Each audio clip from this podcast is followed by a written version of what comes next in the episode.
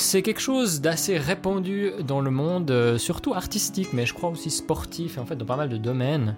Et c'est ce qu'on appelle communément le syndrome de l'imposteur. Ah, ouais, le syndrome de l'imposteur. Ouh là là, ouais. On le connaît bien celui-là. Là. Grand dossier, alors euh, d'amener ça au premier épisode, c'est audacieux. C'est ambitieux. c'est ambitieux, ouais.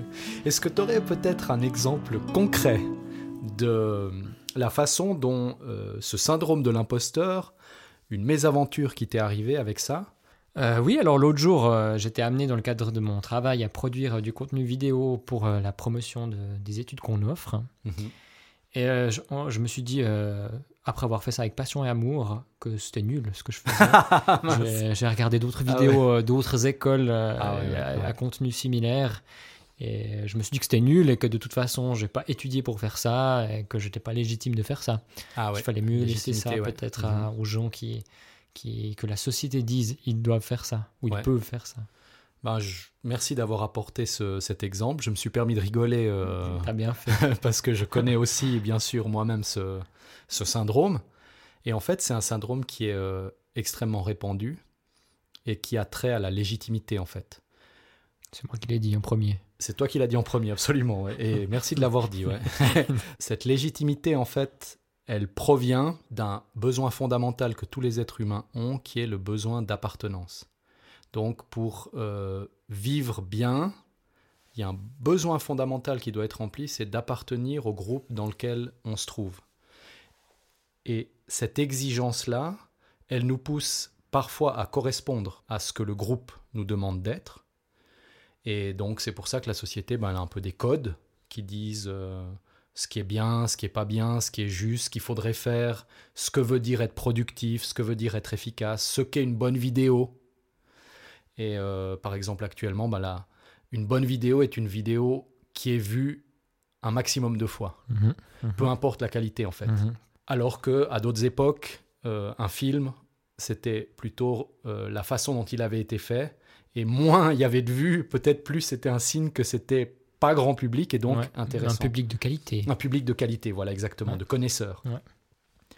Et en fait, nous, instinctivement, en tant qu'humains, on va se conformer aux besoins fondamentaux, à ce besoin fondamental d'appartenir au groupe, sans voir, sans comprendre que chaque humain est individuel et qu'il n'y a pas de normalité, il n'y a pas de standard réel. Ça, c'est une illusion. Mhm. Ce qui veut dire que quand tu fais une vidéo, ta vidéo, elle est de toute façon parfaite, parce que c'est toi qui l'as faite, c'est tes critères. Elle devient imparfaite ou mauvaise, entre guillemets, dès lors que tu la compares aux Mhm. critères actuels de ton époque. C'est-à-dire euh, dès lors que tu la confrontes à ce besoin d'appartenir au groupe. Tu as utilisé un mot qui a, qui a résonné comme ça, c'est le mot standard. Ouais. C'est quelque chose que j'imagine notre esprit va créer selon, selon certains codes, selon certaines visions, valeurs. Euh, comment ça se passe? Selon quelle, selon quelle valeur est-ce qu'on va Ouais. créer des standards et on va pouvoir comparer de façon subconsciente, évidemment, Ouais. notre contenu aux standards qu'on s'est fixés Ah, merci pour cette question, vraiment, euh, cette observation très fine en fait. Le standard, le fait de mettre des standards, ça revient aussi à une, une fonction fondamentale qu'on a dans notre esprit qui est de labelliser en fait.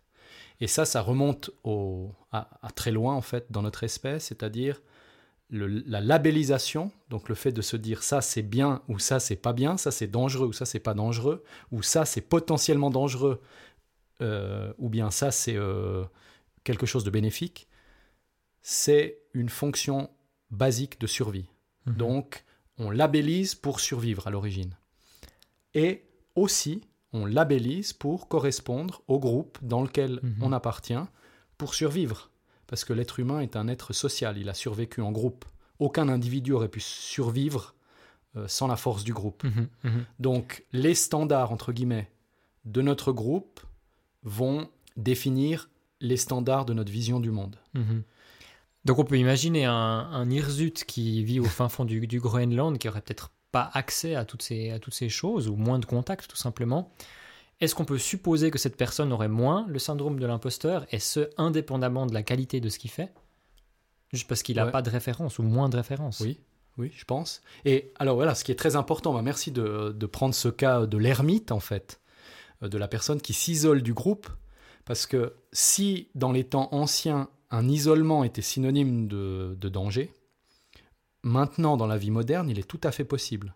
En fait, c'est possible de mener une vie conforme à ses aspirations dans la vie moderne. Tu vas survivre. Mhm. Parce que potentiellement, tu as non seulement l'épanouissement personnel, mais tu as aussi une grande originalité.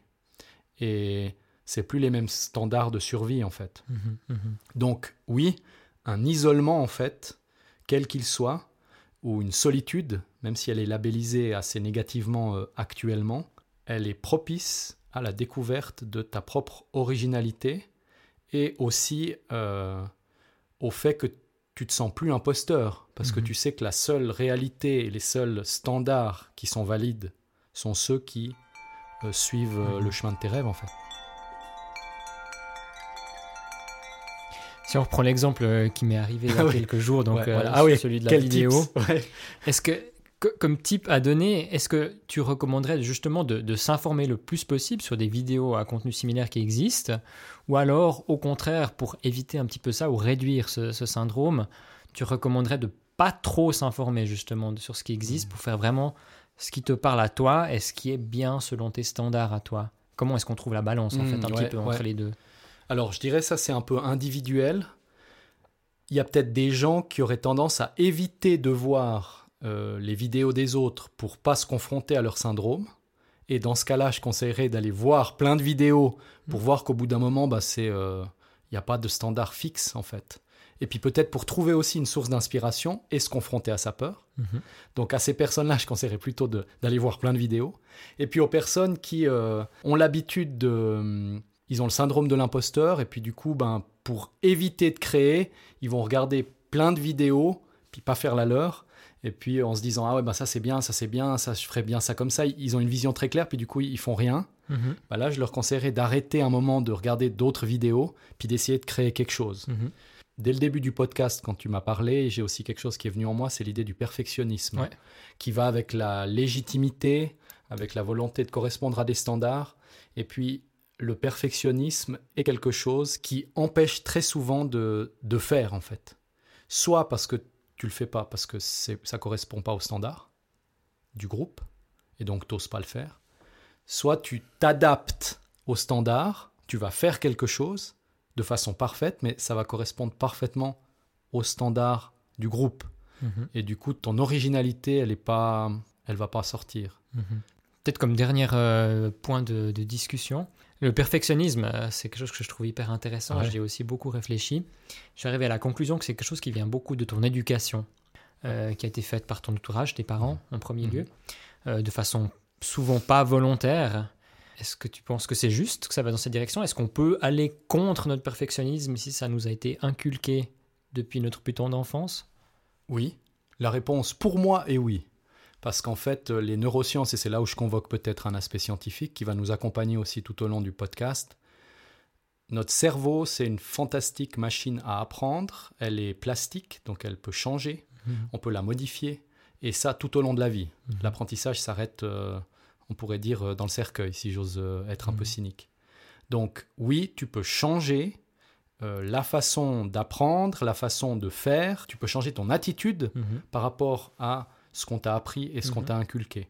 La seule chose, c'est que comme tout entraînement, euh, ça nécessite justement une pratique. Mhm. Et ça Mhm. nécessite une espèce de euh, reprogrammation, un certain protocole, de reconnaître ton, par exemple, ton syndrome de l'imposteur, de voir d'où il vient, et puis ensuite de trouver des stratégies pour l'atténuer et éventuellement le faire évoluer ou le laisser de côté pour Mhm. un autre syndrome qui serait le syndrome du créateur, en fait, qui est accompli. Qui serait Euh, ben, le syndrome du créateur, c'est la personne qui crée, dès qu'elle a quelque chose à créer, elle va le faire euh, pour elle-même, en fait. Sans penser Sans forcément penser, ouais. à ce que les Puis en fait, elle va le faire, puis après, ben, peut-être qu'elle aura des doutes, mais il y a quelque chose qui aura été fait. Parfait, on espère en tout cas euh, à travers les épisodes aborder quelques façons qu'on Ouais. peut, qu'on peut utiliser pour se reprogrammer justement. Mhm. Entendre peut-être quelques exemples aussi. Ouais, alors ça, volontiers aussi. Les gens euh, ont fait pour se reprogrammer, on va dire. N'hésitez pas à nous dire d'ailleurs, euh, pour les auditeurs et auditrices, euh, de nous dire quel est votre syndrome de l'imposteur ou quand est-ce que vous avez l'impression d'être euh, pas légitime, illégitime et ou euh, quelles sont les stratégies que vous avez vous-même trouvées pour faire face et vous sentir légitime. On se réjouit. On se réjouit beaucoup et bah, ça ouvre beaucoup de perspectives. Place, est-ce que j'ai bien compris? Non. Non, ah d'accord, alors j'ai bien compris. je formule j'ai rien. alors, est-ce que j'ai bien compris? Non. ah, joli.